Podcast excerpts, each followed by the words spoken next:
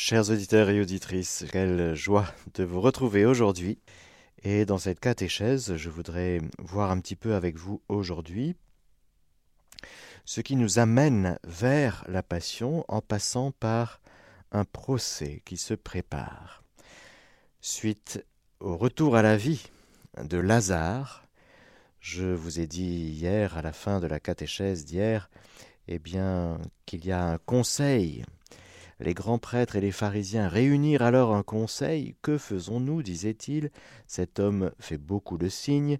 Si nous le laissons ainsi, tous croiront en lui, et les Romains viendront, et ils supprimeront notre lieu saint et notre nation. Et puis ça continue, nous y reviendrons. Car aujourd'hui, je voudrais faire une lecture commentée d'un passage d'un livre qui s'appelle Jésus et qui est de Jean-Christian Petit-Fils, qui est historien, qui est, qui est paru il y a déjà plusieurs années, mais qui euh, est très bien, qui est remarquable. Et donc euh, j'ai la version en livre de poche. C'est le texte intégral, euh, très bien documenté, et qui permet de comprendre un peu mieux justement qui est qui et le contexte du comment, euh, pourquoi, euh, pourquoi telle ou telle personne, tel ou tel groupe, voilà, réagit ainsi, quels sont les liens entre eux. Et voilà, nous allons donc commencer cette catéchèse par cette lecture commentée, et puis nous basculerons dans le catéchisme de l'Église catholique, toujours avec en, arrière-fond, bien sûr, la, la Bible, la parole de Dieu. Confions cette catéchèse à la Vierge Marie. Je vous salue Marie, pleine de grâce, le Seigneur est avec vous. Vous êtes bénie entre toutes les femmes, et Jésus, le fruit de vos entrailles, est béni. Sainte Marie, Mère de Dieu, priez pour nous pauvres pécheurs, maintenant et à l'heure de notre mort. Amen. Nous avons vu dans les catéchèses précédentes à quel point les pharisiens sont en difficulté avec ce Jésus. Et ils n'ont pas de pouvoir, ces pharisiens, de pouvoir coercitif. Et la seule autorité capable d'intervenir dépend du temple. Nous avons vu le lien entre Jésus et le temple, à quel point Jésus parle beaucoup, il exhorte, il enseigne, il fréquente beaucoup le temple quand il va à Jérusalem. Et donc le temple est sous l'autorité du haut clergé, nous avons vu, prêtre, grand prêtre, avec les Sadducéens, et il y a une police, des gardes. De temps en temps, comme ça, dans l'Évangile, on entend, on verra les gardes du temple ou les soldats du temple. Et voilà, donc par exemple ceux qui viendront à, à Gethsemane, vous voyez. Et donc, c'est la police du temple, et celle-ci est aux mains du haut clergé. Ne pourrait-on pas arrêter Jésus pour trouble à l'ordre public? Ils décident de se rendre chez leurs adversaires religieux, les grands prêtres Anne et Caïphe, qui s'appuient sur le parti sadducéen. Je vous ai dit dans la catéchèse euh, précédente ou un peu avant, qui sont ces sadducéens. Les grands prêtres, on le sait, exercent les fonctions civiles et religieuses les plus importantes et les plus sacrées du pays. Malgré les nombreuses atteintes à leur pouvoir, portés par Hérode le Grand puis par les Romains, leur prestige reste considérable. On ne leur parle qu'avec soumission et dévotion. Ils représentent le peuple devant les autorités d'occupation. Celles-ci, pour les tenir à leur merci, gardent les ornements pontificaux dans la forteresse Antonia et ne les leur remettent qu'aux grandes fêtes. Il y a un rapport de force, évidemment, entre les grands prêtres, les autorités civiles et religieuses juives, et puis l'occupant romain, bien sûr. Il y a Anne, H-A-2-N-E, qui lui est l'ancien grand prêtre, il est le patriarche, le parrain, pourrait-on dire, de cette grande lignée d'aristocrates sacerdotaux, corrompus et détestés. Eh oui. C'est cet homme opulent et tout-puissant qui tire les ficelles, tandis que son gendre, Joseph, dit Caïphe, grand prêtre en exercice, est préposé aux relations avec le préfet romain. Voilà. Je n'entre pas dans les détails. Il y a donc Anne, qui n'est plus grand prêtre, mais c'est un ancien grand prêtre qui a une autorité qui est corrompue, détestée, mais qui garde une autorité quand même. Et puis il y a son neveu, Caïphe, voilà, qui est grand prêtre à l'époque de du, de la passion de Jésus. Voilà. Devant Anne et Caïphe, les pharisiens déballent leurs griefs. Jésus a corrompu le sabbat. Je vous en ai parlé, rappelez-vous. Pratiquer la magie, chassant les démons par le pouvoir de Satan, chef de Belzéboul. Ce prétendu rabbi de Galilée, région d'où assurément il ne sort aucun prophète, il y a le mépris, vous voyez, de Jérusalem à l'égard de la province de la Galilée. Ce faux docteur qui n'a été à l'école d'aucun maître. C'est vrai, Jésus n'a pas été à l'école rabbinique. Il n'a pas été. Non, bah non. Cet imposteur plein d'arrogance qui se prend pour le Messie est de surcroît un vil blasphémateur. Le Père et moi, nous sommes un. Il se fait l'égal de Dieu. Ils ont tout bien compris avec leur, leur tête, les pharisiens. Mais rappelez-vous dans les évangiles, par exemple, dans le chapitre 5 et 8 de Saint Jean, et même 10, et même 9 à travers l'épisode de la guérison de l'aveugle-né, ils sont remontés. Ils ne veulent pas ouvrir leur cœur à Jésus. Ils sont blindés. En édictant de nouvelles lois morales, il se pose en maître supérieur à Moïse. Pire encore, il se prétend fils du Très-Haut, qu'il appelle Abba. En pardonnant soi-disant les péchés, il a tenté de se faire son égal. C'est un blasphémateur, ce Jésus, il se prend pour Dieu. Anne et Caïphe ont eu écho, bien entendu, de l'enseignement subversif de ce Nazoréen. Suspect, comme tous les Nazoréens, de vouloir restaurer la royauté et chasser les Romains de Palestine. J'avais fait une catéchèse, rappelez-vous, sur Jésus, sur le Messie, et j'avais parlé des Nazoréens. Nazoréens, ce n'est pas habitant de Nazareth. Nazoréen, c'est un terme qui désigne le clan davidique qui attend la venue du Messie et qui se dispose pour le recevoir en son sein. Voilà. Jésus est nazoréen. Oui. Et euh, Jésus, fils de David, qui est-il, etc., etc. Il se fait repérer comme tel. Il se trouve qu'il y avait une partie de ce clan davidique nazoréen qui habitait Nazareth. Mais regardez bien, quand vous relirez vos Bibles, à chaque fois qu'il y a nazoréen ou nazaréen, eh bien, cela ne désigne pas l'habitant de Nazareth, mais bien ce clan euh, qui veut accueillir le Messie, qui se dispose pour cela. Voilà. Et donc, c'est évidemment pour Jérusalem euh, rempli de suspicion. Ils peuvent craindre un soulèvement populaire remettant en cause le modus vivendi qui leur a permis d'asseoir leur autorité. En s'attaquant à l'économie du sanctuaire, ce campagnard de Galilée s'est opposé aux intérêts de leur caste. Avec maintenant la résurrection de Lazare, ils s'aperçoivent qu'ils n'ont que trop tardé à réagir. Ils décident donc de réunir le Sanhédrin, le grand conseil d'Israël. Nous y voilà. Dans ce Sanhédrin, il y a Anne, grand prêtre honoraire, je vous ai dit, il y en a d'autres aussi. Il y a même quelques pharisiens qui sont favorables à Jésus, par exemple Nicodème. Et puis il y, a Joseph d'Arimathie, rappelez-vous, celui qui interviendra au moment de l'ensevelissement de Jésus. Il y a le maître pharisien Gamaliel, l'ancien docteur de la loi, qui obtiendra quelques mois après la mort de Jésus que deux de ses disciples, Pierre et Jean, fils de Zébédée, soient relâchés. Il y a Caïphe, grand prêtre cette année-là, qui préside.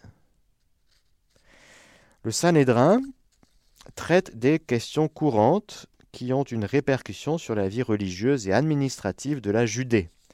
Nous sommes à Jérusalem, en Judée.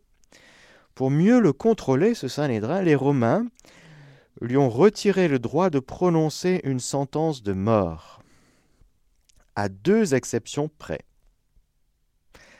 La première concerne le cas d'un non-juif, y compris d'un romain, pénétrant dans le temple au-delà de la cour des gentils. La lapidation peut être immédiate.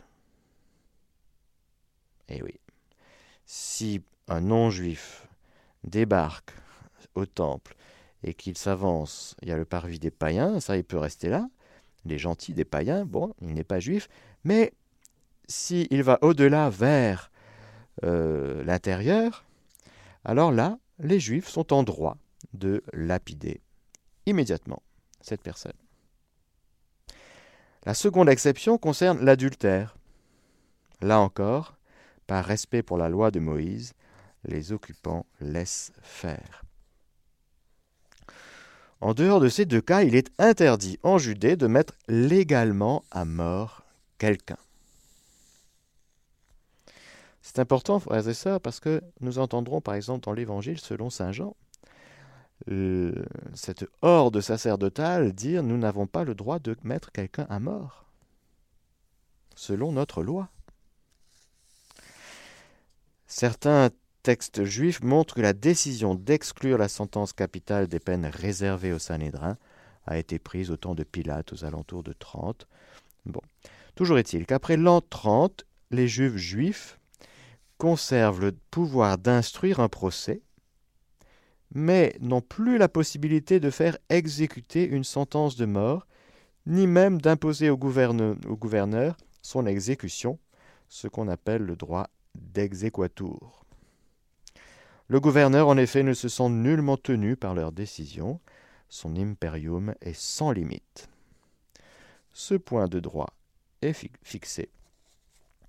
Eh bien, nous voilà donc dans ce procès, entre guillemets.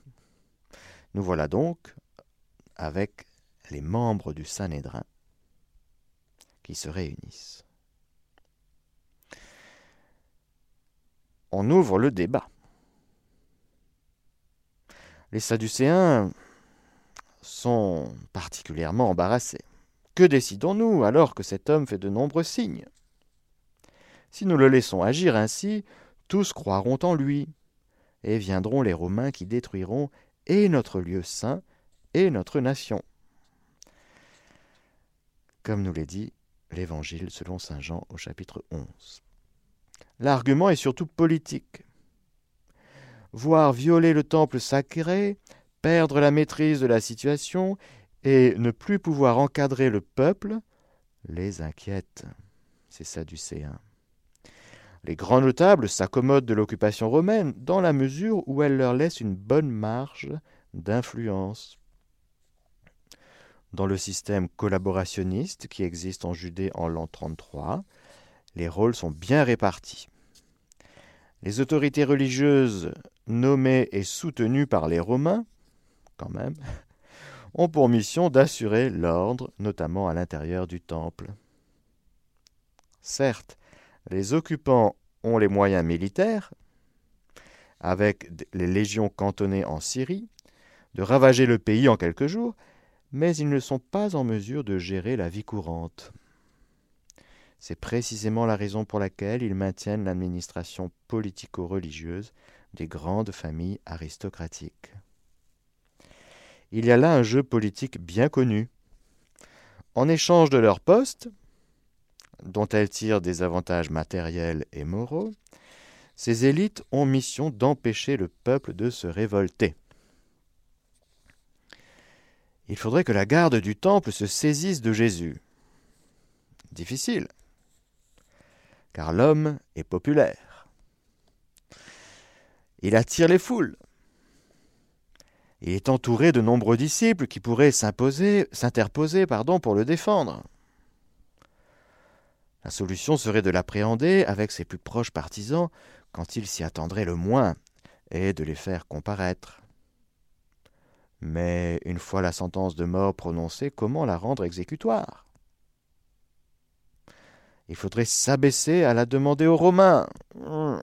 Tous pensent qu'il est urgent de l'arrêter, de préférence avant la fête, pour que ne se produise aucun mouvement de foule. Oui, il y, avait, il y a beaucoup de monde à Pâques à Jérusalem. Tout le monde monte à Jérusalem pour célébrer la Pâque. Il y avait un monde fou. C'est alors que le grand prêtre Caïphe, fin politique, se lève et, promenant un regard de mépris sur l'assemblée, prononce deux points, ouvrez les guillemets, citation de l'Évangile. Vous n'y entendez rien, vous, et vous ne réfléchissez pas qu'il vaut mieux pour vous qu'un seul homme meure pour le peuple, et que la nation ne périsse pas tout entière. Fermez les guillemets. Inutile de pourchasser ses disciples, il faut se saisir de Jésus seul, par surprise, et se garder de le juger. Avec un procès en bonne et due forme, compte tenu des délais, il pourrait se défendre, s'appuyer sur ses partisans et provoquer les troubles dans la ville. Il vaut mieux le livrer aux autorités d'occupation en le présentant comme un dangereux imposteur prétendant à la royauté. Quelle meilleure preuve de zèle pourrait-on leur offrir? Comment Pilate, gouverneur tatillon, soucieux d'ordre et de sécurité, pourrait-il tolérer un agitateur, aspirant à se proclamer roi sur un territoire placé sous son administration?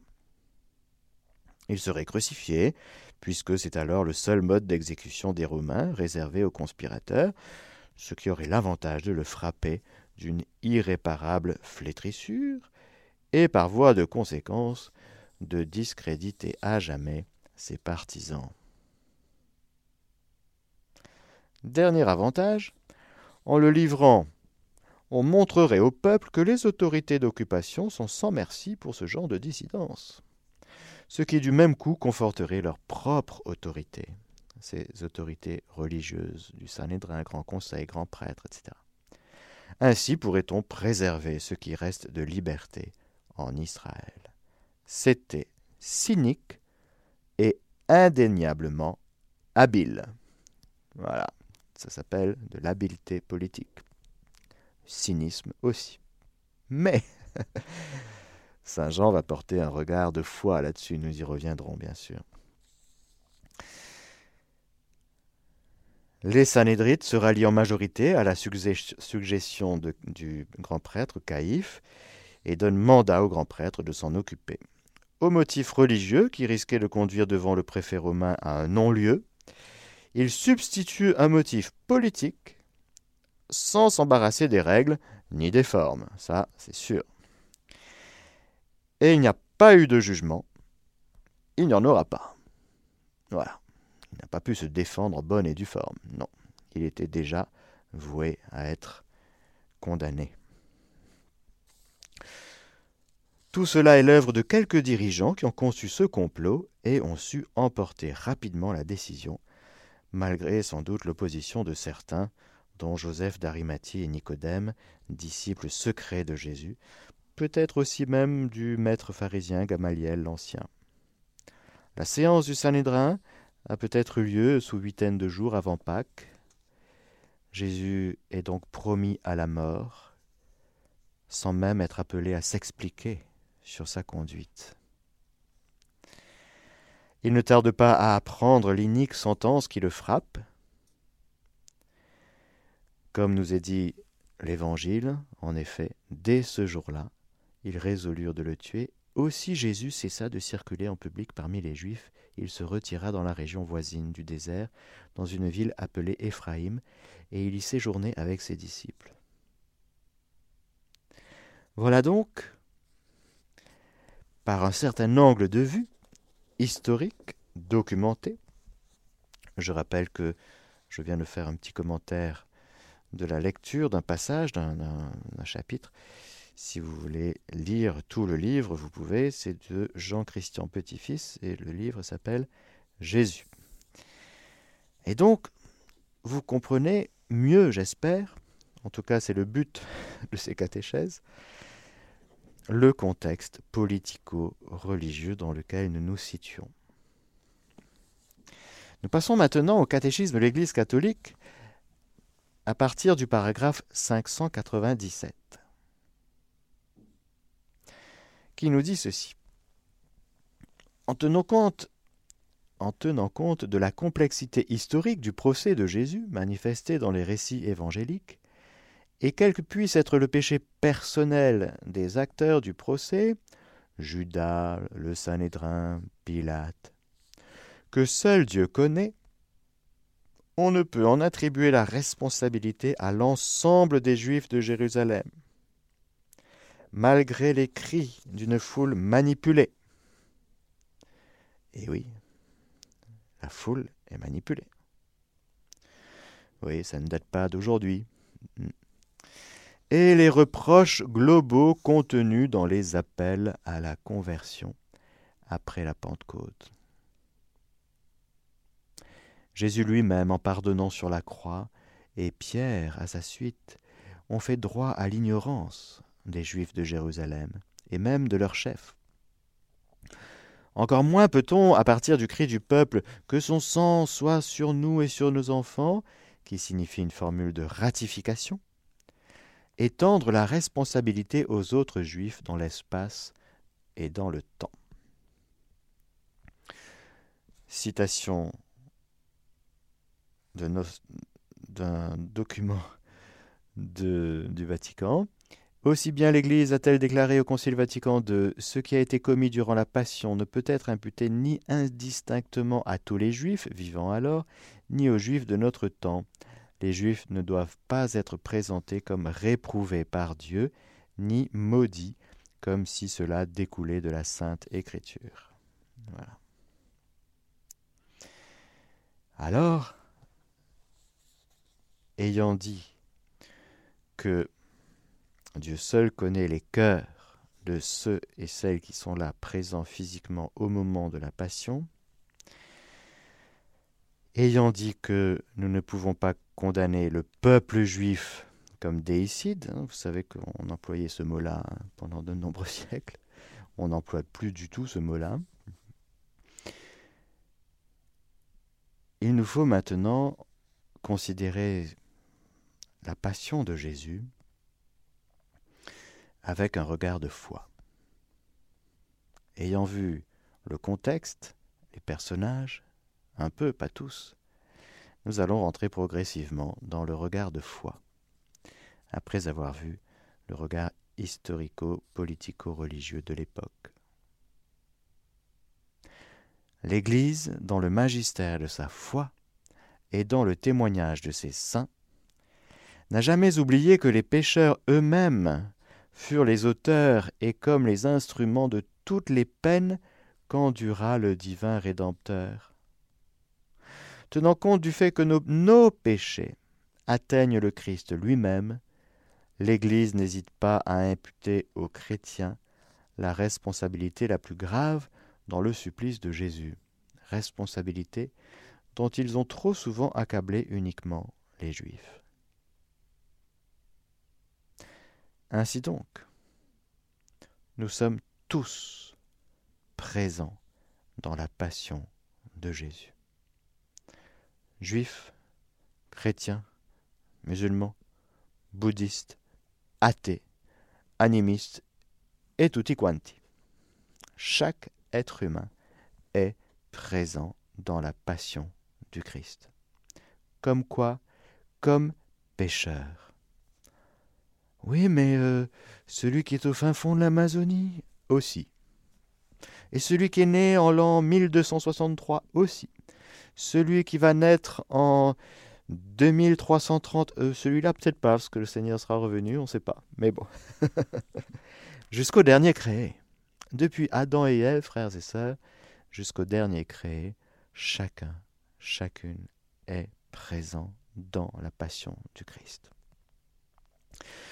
Nous devons regarder comme coupables de cette horrible faute ceux qui continuent à retomber dans leurs péchés. Puisque ce sont nos crimes qui ont fait subir à notre Seigneur Jésus-Christ le supplice de la croix, à coup sûr, ceux qui se plongent dans les désordres et dans le mal crucifient de nouveau dans leur cœur, autant qu'il est en eux le Fils de Dieu par leurs péchés, et le couvrent de confusion. Hébreux 6, 6. Et il faut le reconnaître, notre crime à nous dans ce cas est plus grand que celui des Juifs, car eux, au témoignage de l'apôtre, s'ils avaient connu le roi de gloire, ils ne l'auraient jamais crucifié. Nous, au contraire, nous faisons profession de le connaître. Et lorsque nous le renions par nos actes, nous portons en quelque sorte sur lui nos mains meurtrières. Et les démons, ce ne sont pas eux qui l'ont crucifié, c'est toi qui, avec eux, l'as crucifié et le crucifie encore en te délectant dans les vices et les péchés. Citation de Saint François d'Assise. Il nous faut donc, frères et sœurs, comprendre que d'un côté, c'est les œuvres du diable à qui les êtres humains ont donné un pouvoir. C'est parce que l'être humain laisse entrer dans sa vie, dans son cœur, dans eh bien, les influences démoniaques qu'il se met à pécher, à commettre le mal, à ne plus voir, et ainsi tomber dans tous les vices. On a vu tous les péchés, on les a vus avec les dix commandements, avec les, sur les contraires aux dix commandements, les péchés capitaux, etc. Nous avons vu cette réalité.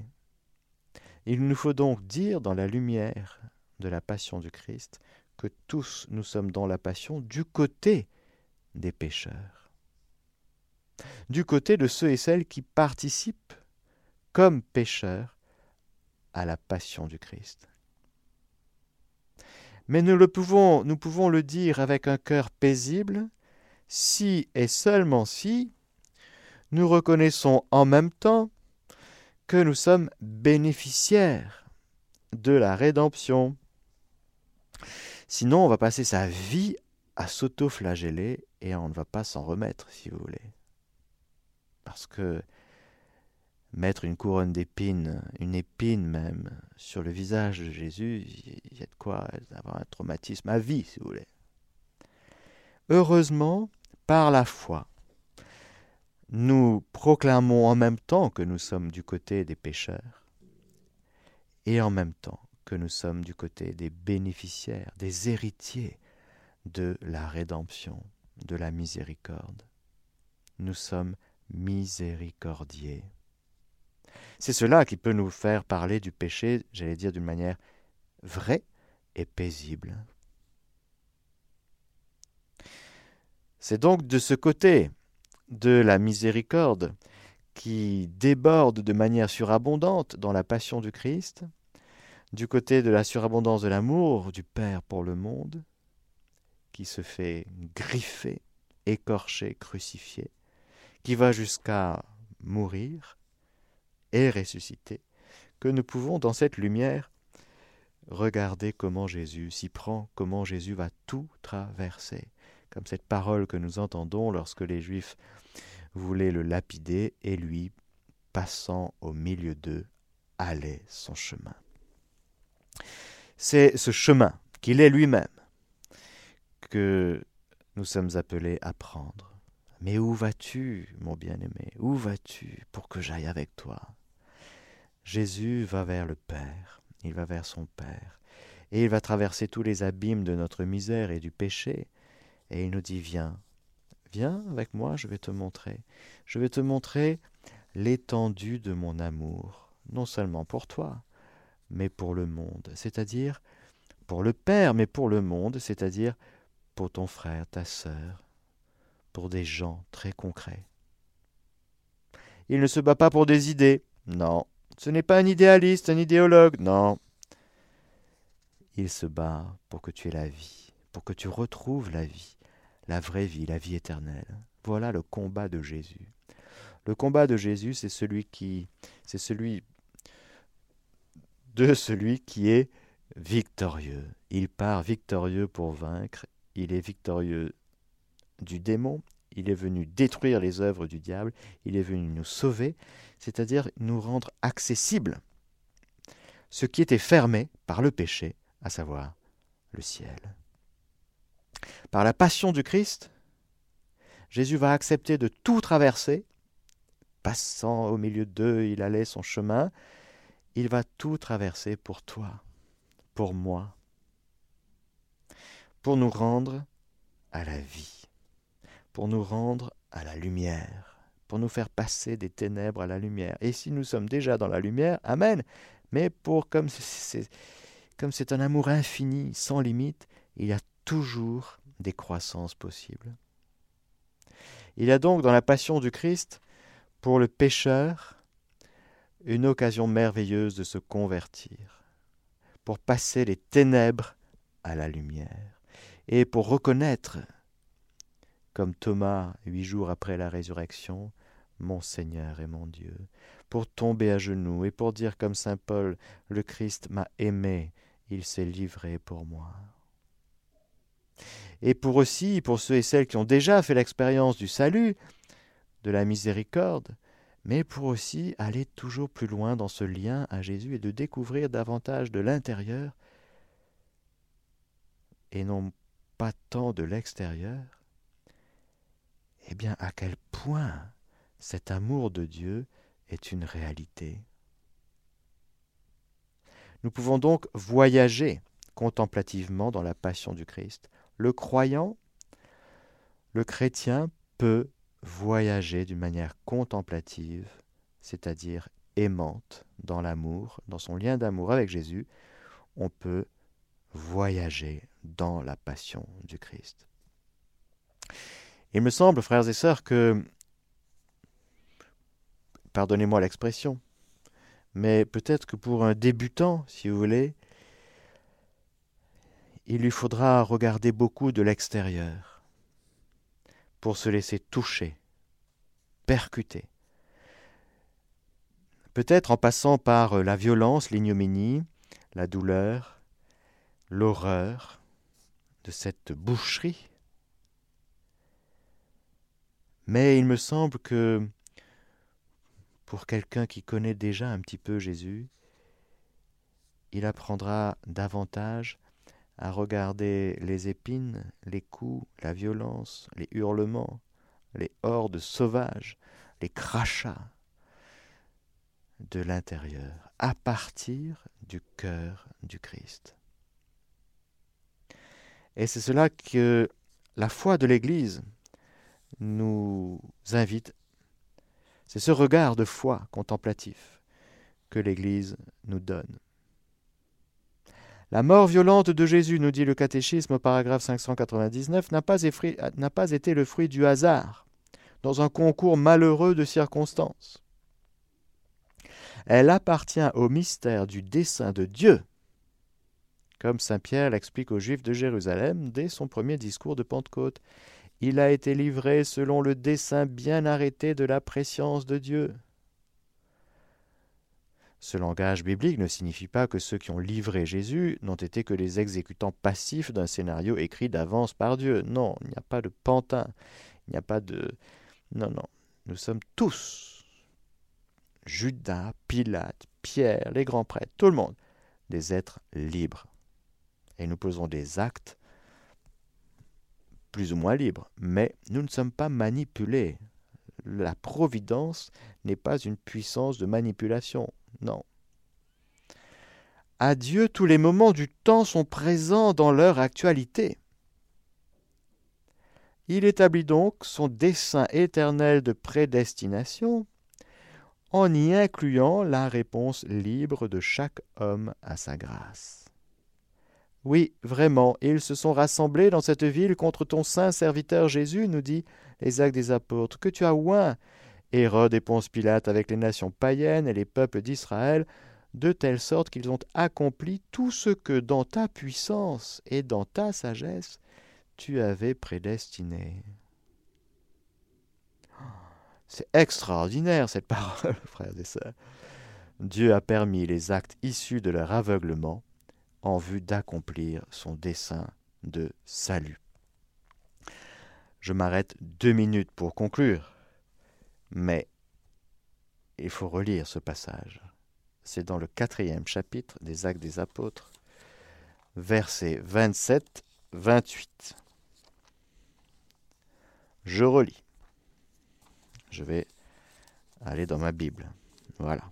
Chapitre 4, verset 27. Donc, une fois relâchés, ils se rendirent auprès des leurs et rapportèrent tout ce que les grands prêtres et les anciens leur avaient dit. Bon.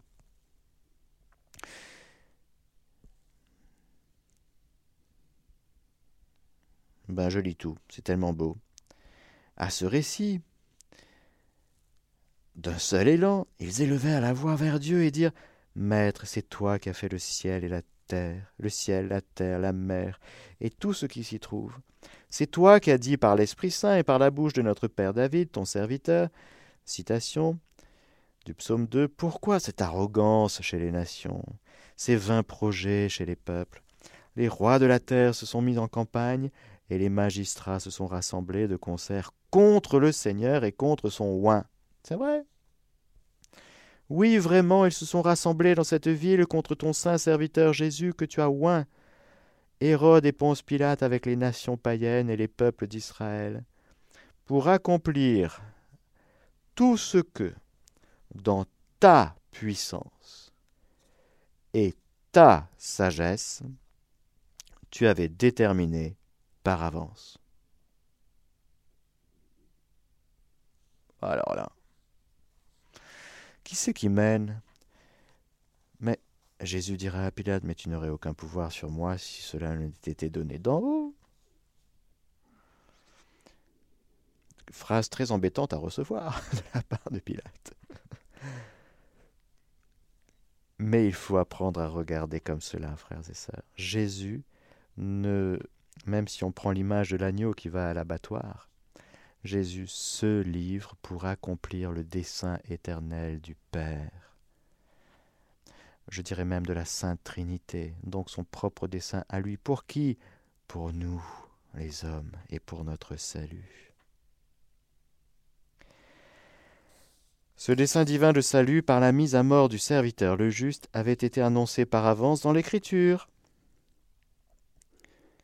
comme un mystère de rédemption universelle, c'est-à-dire de rachat qui libère les hommes de l'esclavage du péché. Saint Paul professe dans une confession de foi qu'il dit avoir reçu en 1 Corinthiens 15, verset 3, que le Christ est mort pour nos péchés selon les Écritures. La mort rédemptrice de Jésus accomplit en particulier la prophétie du serviteur souffrant d'Isaïe. Jésus lui-même a présenté le sens de sa vie et de sa mort à la lumière du serviteur souffrant. Après sa résurrection, il a donné cette interprétation des Écritures aux disciples d'Emmaüs, puis aux apôtres eux-mêmes. C'est ainsi, frères et sœurs, que nous allons poursuivre dans les catéchèses suivantes en méditant un petit peu d'ores et déjà, parce que chaque année ça, ça vient trop vite, ça va trop vite. Et donc nous allons prendre davantage le temps cette année sur Radio Maria de méditer sur ce grand mystère de, de cet immense amour dont nous sommes aimés. Amen. Que le Seigneur Tout-Puissant vous bénisse, le Père, le Fils et le Saint-Esprit. Amen. Chers auditeurs de Radio Maria, c'était la catéchèse du Père Mathieu que vous pourrez réécouter en podcast sur notre site internet www.radiomaria.fr.